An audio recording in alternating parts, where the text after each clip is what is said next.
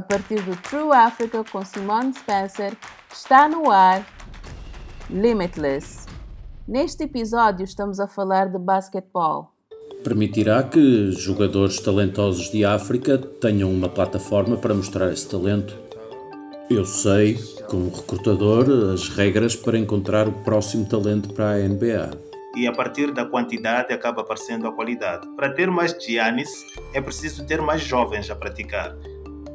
Bem-vindos ao Limitless, o podcast que faz as perguntas pertinentes à África.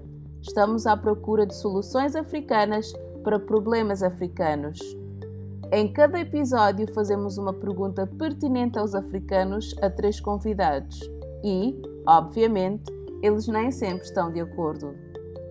O podcast Limitless é patrocinado pelo Departamento de Estado dos Estados Unidos da América e pela Fundação Simfire. A Liga Africana de Basquetebol, também conhecida como BAL, é a principal competição de basquetebol masculino do continente. Foi fundada em 2019. O objetivo da BAL é tornar-se a NBA para a África, para ser tão popular como a NBA nos Estados Unidos, mas com fãs africanos também pretende ser tão bem sucedido na descoberta e no fomento de novos talentos. Mas como é que isso vai acontecer? Como podemos criar a próxima geração de Giannis, Dengs e Ibacas? O primeiro convidado é Amadou Fall, presidente do BAL. Foi encarregado de lançar o BAL, organizar jogos em Dakar, Cairo e Kigali, bem como gerir a situação complicada durante o Covid. Falamos do que ele vê como sucesso e se ele pode impedir a NBA de roubar os seus jogadores. Eis a nossa conversa. Pode contar-nos um pouco sobre o que realmente faz? Bem, a prioridade e o objetivo global da nossa organização é construir a Liga de Basquetebol de África numa das melhores ligas profissionais de basquetebol do mundo nos anos vindouros. Assim, a boa notícia é que estamos a construir, a partir de uma base de muitas décadas de trabalho em todo o continente africano, para ajudar a fazer crescer o jogo de basquetebol e usar o poder transformador do jogo para capacitar os jovens. Permitirá que os jogadores talentosos de África tenham uma plataforma para mostrar esse talento, rentabilizar o talento e criar um produto desportivo e de entretenimento no continente que os fãs de todas as idades possam desfrutar eh, e que estará disponível para ser difundido em todo o mundo para realmente lançar uma luz sobre a oportunidade que temos em África de construir uma indústria desportiva muito robusta. Como define o sucesso nesta fase inicial? Penso que é, de facto, através do compromisso e do feedback que estamos a receber. Estes jogos e todos os nossos jogos da GetGo do ano passado eh, estão a ser transmitidos em 215 países e em 15 línguas por todo o mundo. E o facto de a qualidade do nosso produto, no fim, ser a Liga de Basquetebol. Queremos ter a certeza de que temos talento de elite no campo, que irá gerar jogos competitivos, e penso que já o fizemos. E é por chegar à segunda época e ver a melhoria de um único local, em Kingali, devido à bolha da primeira época, que vamos agora expandir e jogar em três países: no Senegal, no Egito e em Kingali. Obviamente, o sucesso a longo prazo é uma liga sustentável. Do ponto de vista económico, estamos a trabalhar para a rentabilidade futura, mas neste momento estamos na fase de investimento. E porque estamos empenhados, acreditamos no produto, estamos a investir. Outro sinal de sucesso precoce é a lista de parceiros de classe mundial tivemos a sorte de atrair interesses como os da Nike, da Jordan, Wilson, eh, sermos também capazes de atrair os melhores talentos de África e de todo o mundo é outro sinal, eh, especialmente talento do, no campo. Estamos a falar de jogadores, mas também do ponto de vista do treino. Temos de facto treinadores de classe mundial, porque é isso que nos vai ajudar a desenvolver os conhecimentos técnicos locais em África. Em última análise, será isso que vai sustentar a Liga. Acha que alguns desses talentosos jogadores ficarão no continente e jogarão no continente? Eles já cá estão. Alguns ficarão e outros irão para a melhor liga mundial, para a melhor liga profissional de basquetebol no mundo, a NBA. Mas, sabes, para nós, nós não conseguimos competir com a NBA, portanto, se alguém é bom o suficiente para ir para a NBA, nós abraçamos essa oportunidade, mas queremos garantir que somos a primeira escolha destes jogadores depois da NBA.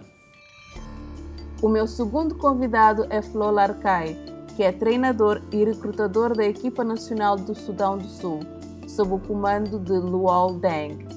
É ganês britânico e já jogou nos Estados Unidos da América, Reino Unido e Japão. Então, Flo, pode falar-nos de como começou? Já, yeah. ok, eu comecei cedo. Quer dizer, não tão cedo assim, comecei por volta dos 15 anos em Londres, eh, a jogar para os Brixton Cats. Muitos jogadores notáveis vieram dali. O nome mais conhecido é Lu Oldang, que já devem ter ouvido falar. Sim. Depois eh, fui para os Estados Unidos quando tinha 18 anos, eh, fui para uma bolsa de estudos Ganhei uma bolsa para a primeira divisão na Universidade de La Salle. Eh, depois transferi-me para a segunda divisão. Depois joguei pela Grã-Bretanha em 2008 e também em 2013. Eh, joguei um total de 11 anos profissionalmente e agora sou treinador e recrutador de basquetebol. Queria perguntar-lhe como é ser um dos treinadores assistentes da equipa de Sudão do Sul. Seria muito interessante para nós ouvirmos isso da sua perspectiva. Sim, é uma honra. É um privilégio ser um dos assistentes do Sudão do Sul. Um dos meus melhores amigos, crescemos juntos basicamente e conhecemos há 25 anos. O Luol Deng, que é presidente da Associação de Basquete, eh, ligou-me e disse-me que tinha assumido o cargo de treinador principal e já que eu tinha uma relação tão boa e já que eu tinha feito tanto com os acampamentos do Sudão do Sul, nos Estados Unidos e em Inglaterra, eh, ele perguntou-me se eu aceitava ser um dos seus assistentes e eu disse, claro, isto foi em 2020, no fim de 2020. Juntamente com os outros treinadores e um grupo de jogadores dedicados, temos tentado deixar a nossa marca no continente. Na sua opinião, o que precisa de acontecer para que a Liga de Basquetebol de África seja um sucesso? Eles estão no bom caminho neste momento, com a implementação da Ball Elevate, onde os jogadores mais novos são incluídos na academia da NBA, isto vai ser o melhor. Eu sei, como recrutador, que as regras para encontrar o próximo talento para a NBA e agora com a Ball, muitos rapazes são um bocado mais velhos e podem não mais ser considerados como talentos para a NBA ou a G-League, mas os rapazes mais novos, estes rapazes da academia da NBA, ou estes rapazes que não são da academia da NBA, mas são tão talentosos e não têm a oportunidade de ir para os Estados Unidos, vão ser incluídos em algumas destas equipes da BAL nos próximos anos. Vai ser difícil um grande sucesso e quase vai ser uma barreira do género do que a G-League é para a NBA isto podia ser a BAL para a NBA ou outro lugar qualquer do mundo. Sim, as pessoas falam sobre isso e comparam-no com a G-League. Mas pergunto-me, como recrutador, o que vê, como sabe, alguns dos maiores obstáculos à identificação desses talentos extraordinários que todos procuram? Os maiores problemas são, obviamente, encontrá-los suficientemente cedo. E uma das coisas mais importantes que precisamos de desenvolver no continente não é jogadores. Temos os recursos para os jogadores. É desenvolver mais a nossa cultura. Porque acredito que se tivermos mais envolvimento de fontes exteriores, há muitos jogadores que jogam profissionalmente e que podem sempre contribuir. Se começarmos a desenvolver a forma como treinamos o jogo, então penso que estes jogadores que dão de caras com o jogo aos 12 ou 15 ou mesmo aos 17, pode não ser tarde demais para eles. Eu acredito que este desenvolvimento da formação, eh, arranjar-lhes bom conceito e conteúdo de treino, não apenas como lançar, não apenas como driblar, mas como pensar o jogo. Porque, como africano, eu sei, eu passei por isso. Mesmo com treino de topo, há este estigma com os jogadores africanos de que somos só exemplares físicos dotados atleticamente mas que não temos o QI como os jogadores treinados alguns na Europa ou nos Estados Unidos. Então, se pudermos trazer esse nível de treino para o continente, agarrar nesses jogadores jovens, o aí que eles precisam para competir numa escala internacional, isso vai ser o melhor para o continente. O nosso terceiro convidado é Sérgio Marcos Marcus, o importante jornalista desportivo de Moçambique. Sérgio trabalha no jornalismo desportivo há cerca de três décadas e tornou-se bem conhecido pelas suas aparições no canal sul-africano Super Sport. Jerry Muchanga, o nosso correspondente do Limitless em Moçambique, falou com ele. Sérgio, muito obrigado por aceder a este convite. Será que acha possível que o continente africano possa ter uma liga continental de basquetebol, o mesmo formato que do da NBA? Nós temos estado a acompanhar este novo projeto da African Basketball League e, uh, por exemplo, a partir de Moçambique, de onde falo, há dois canais free-to-air a transmitirem os jogos Uh, significa que é uma aceitação muito grande. Nós olhamos para esta competição como um investimento que uh, vem para alimentar sonhos da juventude africana. E se for devidamente acompanhado pelos países, se eles acolherem a competição e, e fizerem o aprofundamento do investimento que está a ser feito a nível da própria liga, nas camadas mais jovens e chegarem a mais locais fora das cidades principais, eh, pode ser que se volte a fazer uma massificação da modalidade nos termos em que aconteceu no início dos anos 80. Portanto, acredita que essa Liga Continental possa ser bem sucedida?